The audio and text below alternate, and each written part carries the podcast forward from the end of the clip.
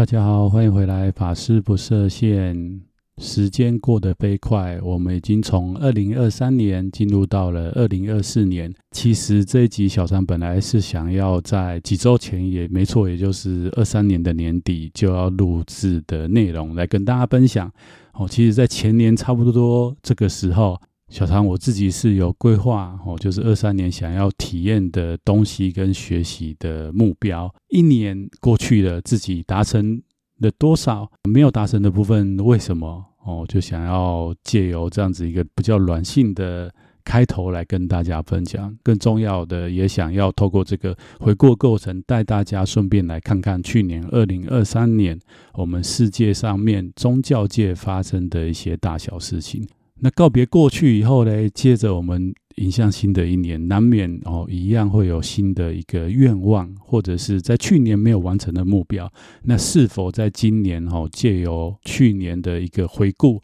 然后把一些没有完成目标的原因哦，可以做修正之后哦，那我们在新的一年可以延续这样的动力，继续朝着我们自己的愿望前进。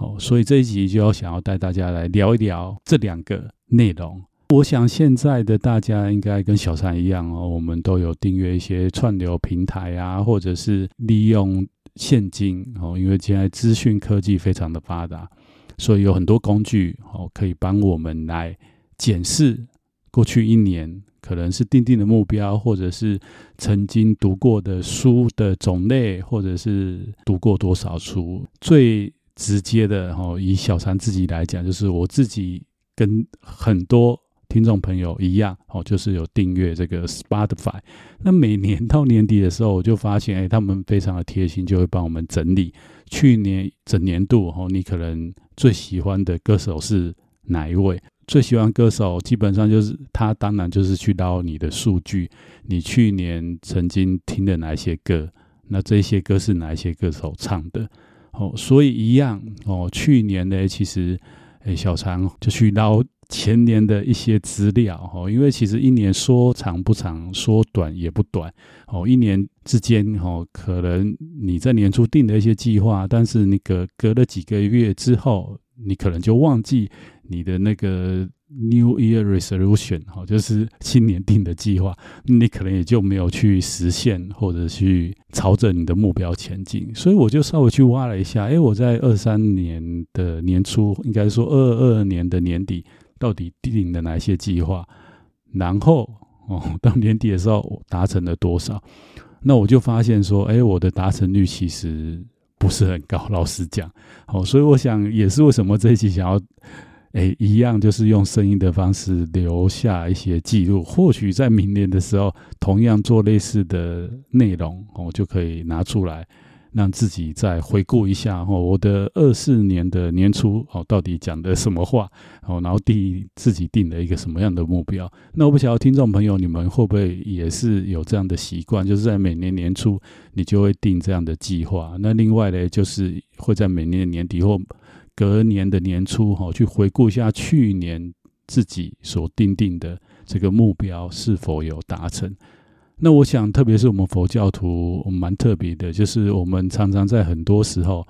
哦，就会用因缘，哦，来不能说替自己开脱，哦，就是说，哎，可能在追求一些自己想要达成的事情，那没有完成的时候，就会说啊，因缘如此，哦，因缘不具足。但是同样的哦，逆向思考，你可以想成说哦，不是因缘不具足哦，就是我努力的因缘还不够，所以没有达成。好了，那我想还是不要拉累太多，我想直接进入哈，就是我找了之前的资料，然后我就发现。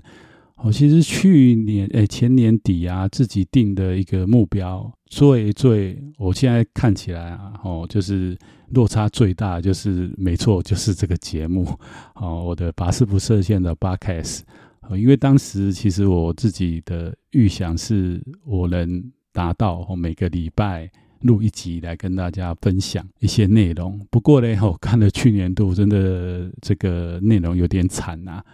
哦，就是跟前两年比起来，去年大概是录的集数最少的一年。其中有一个最大的原因，就是大家如果都一直收听我这个频道，也知道去年我在七月底的时候，就是到了日本进行了四国遍路。那四国遍路结束以后，也不是马上就回来台湾，哦，就是结束以后还在日本待了一小段时间。所以呢，等于说那两个多月我都没有更新节目的内容。啊，除此之外呢，有几个月我发现，可能不晓得是太忙还是太懒。哦，就是整个月可能四个礼拜，我只录了两个礼拜。哦，所以我回归起来，就是去年比较大的落差是这个。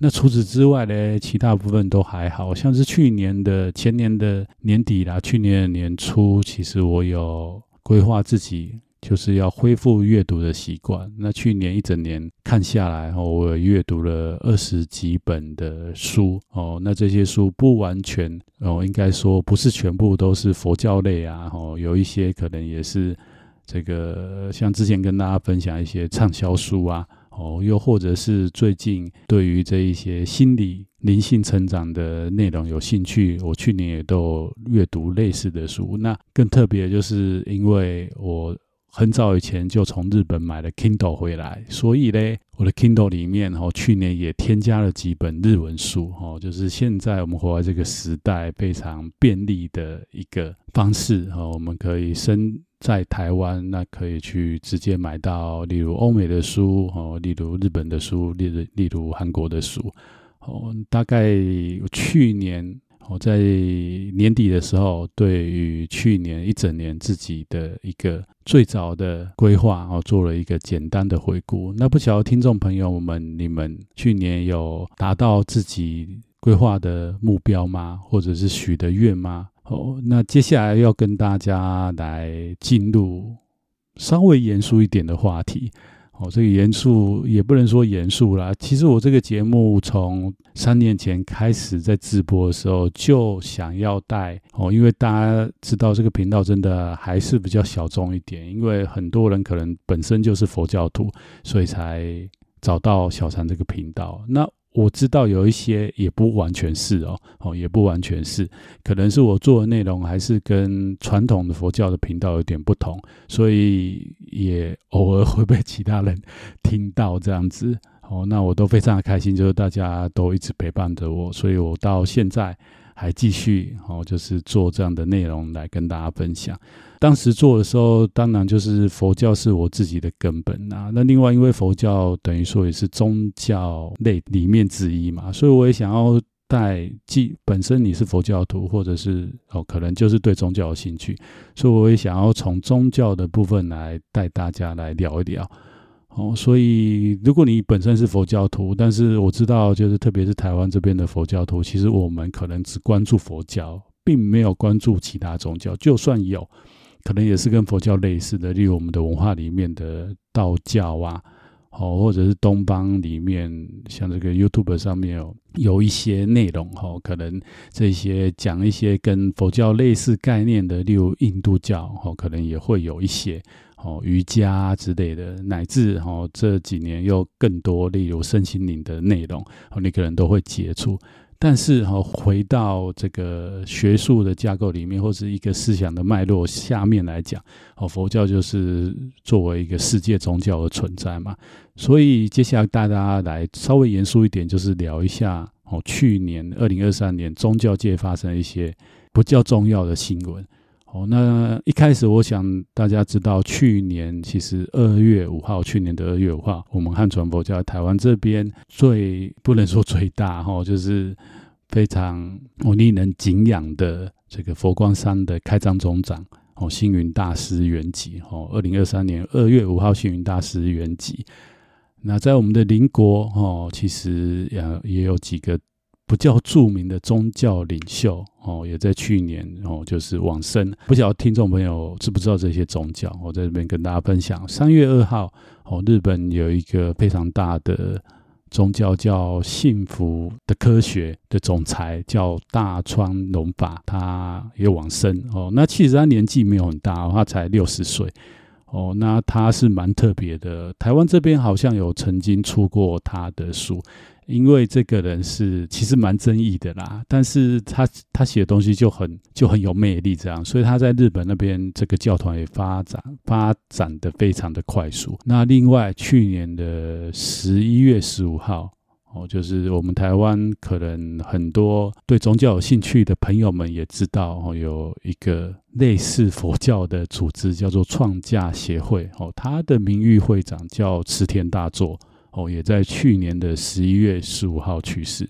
哦，所以去年其实有一些宗教界的等于说是领袖领袖去世，接下来哦比较大的。新闻哦，就是在去年的十月，天主教哦，这个方济主教召开了全球的第十六次的主教会议。那他在这个会议上面呢，其实哦，讨论几个现在世界哦，特别是年轻一代的信徒们关注的事情哦。那这些事情包括哪一些呢？第一个就是 LGBT 的问题哦，因为我们知道过去的这个。天主基督宗教，特别是基督宗教，在这个议题上面，基本上是应该说，大部分的哦，这些基督教神职人员是非常反对哦这样的一个运动。但是天主教哦，天主教教宗哦，在去年哦非常正视这样的议题，所以就在全球的主教会议里面。哦，公然的来讨论这样的一个议题，那他是站在哪个层面呢？哦，就是说他最后哦，到底是认同还是不认同？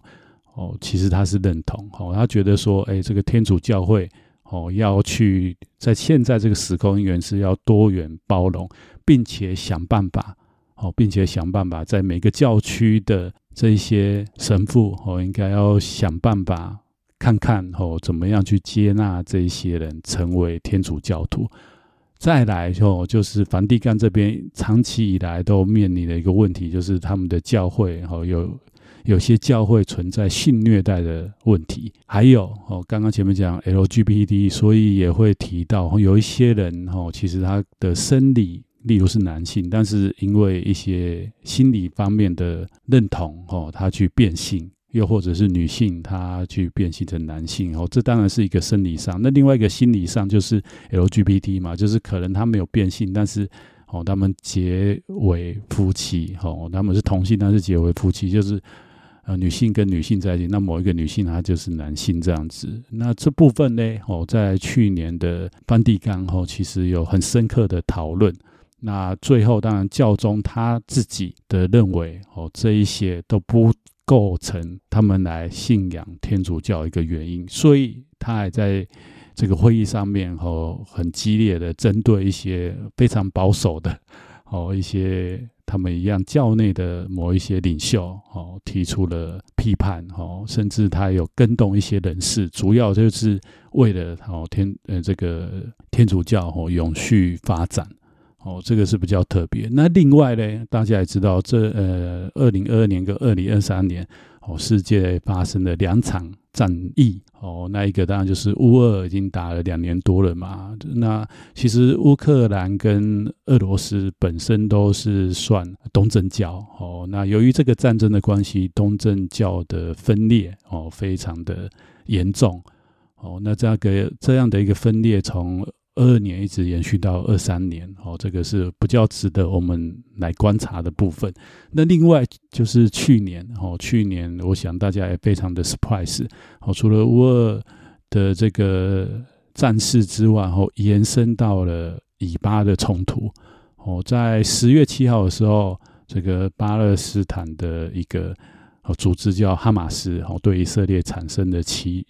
奇袭呀。哦，等于说让以色列措手不及，那当时也造成了这个以色列人的一些伤亡。那随之而来的哦，就是到现在为止，小三在录这个节目的时候，其实这个加萨走廊呐，哦，就变得非常的惨。那这个这个事件呢，哦，其实是长期以来的哦，就是说二战以后，这个犹太裔的人士哈，那他们的民俗。的信仰，当然就是犹太教为主嘛。哦，在以色列这个地方建国，那就变成说犹太教跟伊斯兰教之间，哦，二战之后就产生了一个对立的形式。哦，那在大家也知道说，这个以色列啊，在六七零年代哦，有所谓的这个中东的战事哦，那一直哦，没想到到二十一世纪初哦，我们以色列哦跟附近的国家哦，又产生了这样的一个还是没有解决的一个历史悬案在那里。比较特别是，因为这个战事后来以色列。凭借他们的科技哦，还有军事的能力哦，就对加加沙进行的，可以说是，当然在以色列方面会认为说哦，他就是要把哈马斯这样一个邪恶的组织铲平，但是在战争过程当中难免会不小心伤害到哦平民老百姓，然后就会产生所谓的人道危机，在世界各国，特别是在欧美的社会上面哦，就。有一群人哦，特别是巴勒斯坦裔的人哦，就会希望哦，西方政府能基于人道，还有基于这个世界哦，其实要讲和平嘛哦，就来提出说，希望以色列来 ceasefire 哦，就是停战。不过呢，这样的呼吁好像都不太有效。那很多其实巴勒斯坦人到西方去，他改变他的宗教哦，是从这个伊斯兰教改变成基督天主宗教。所以呢，哦，这些巴勒斯坦一的人在西方，他可能是天主教徒，可能是基督教徒。哦，就跟教会里面来请求说，哎，站在宗教立场，是不是请宗教的领袖出来哦，呼吁以巴要停火哦？那前面讲到这个梵蒂冈的这个方济主教，其实他也有收到这样的声音，所以。他也支持这个巴勒斯坦的天主教徒，哈，就是的说法，哈，其实有来呼吁以色列政府停止军事的这个攻击。但是呢，我们也知道，就是犹太教啊，特别是犹太教或犹太裔的，哦，其实他们非常的团结，所以哦，你们讲归讲啊，他还是照打。哦，这个是去年哦，真的就是世界几个宗教哦比较大的事件。那特别我们知道，就是前年哦，在日本因为一个宗教的关系哦，造成了台湾人可能比较熟悉的安倍前首相被刺杀。所以在去年呢，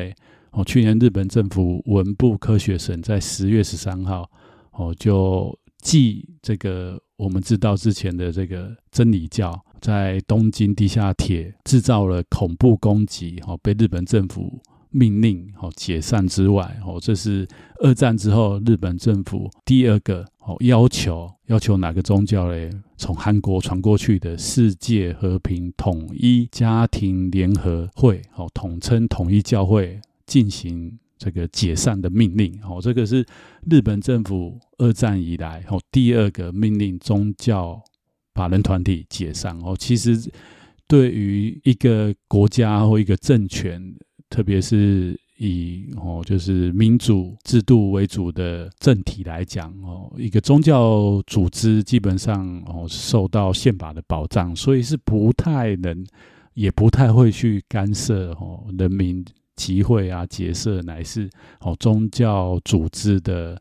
发展哦。那真的哦被命令哦用公权力介入的话，就是真的发生了很严重的事情。哦，那我们的邻国日本哦，就是有发生的哦，就是在这七十年来有发生这两起比较大的事件。哦，那以上是简单的带大家来看二零二三年的一个宗教的大小事情。哦，那可能大家就会蛮好奇，为什么会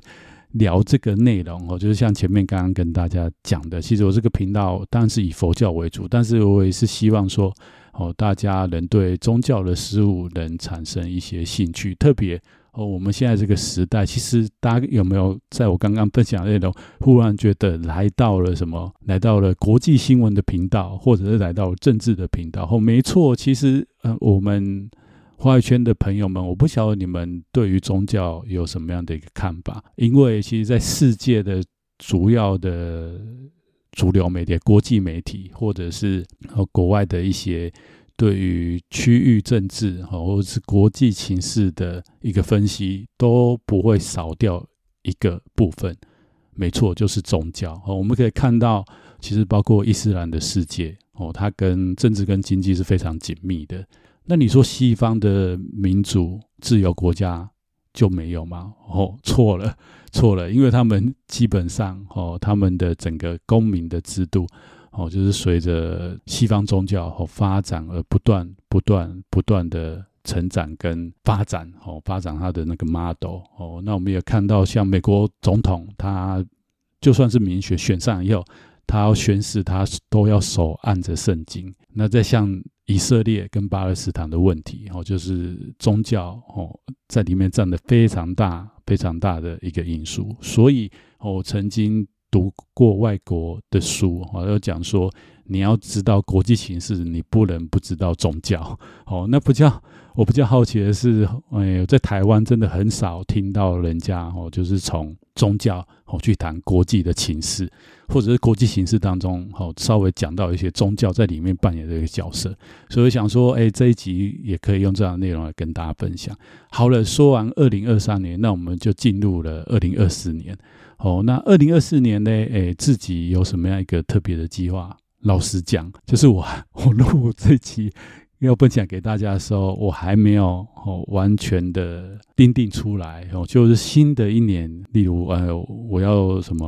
呃练西班牙文哦，然后要继续把英文加强哦，然后要用日文弘法哦，然后要读什么三十本书，新的一年哦，然后要去几个国家旅游。哦，刚刚前面讲的就是我都没有哦，其实我都还没有很确切说，哎，新的一年我要哦要想要达到什么样的目标？最主要的是大家知道，在年底的时候，其实出家中是最忙的，因为寺院有非常多的法会，还有非常多的活动哦，会一路忙到过年，哦，一路忙到农历的过年。所以呢，这段时间哦，除了我依旧的在整理哦二三年的资料之外，大家也知道。哦，如果不知道的，我在这边广告一下哦。小三的 YouTube 也开始了，所以法师不设限不止在八开始就是新的一年，我想很可以很明确的跟大家来分享，就是哦，我的 YouTube 也会加入哦，就是分享的内容。所以，请大家还没有订阅我 YouTube，那你平常也有看 YouTube 习惯的听众朋友哦，请你哦到 YouTube 上面搜寻法师不设限。在那里，你就可以看到小禅的庐山真面目。哦，那在那边，当然除了放上这个 podcast 的内容之外，我去年去四国遍路的影像，哈，我也陆续在编辑，要上传在 YouTube 上面。哦，那大家知道，YouTube 其实是可以说是第二个搜寻引擎。那上传的目的，一来是让自己有个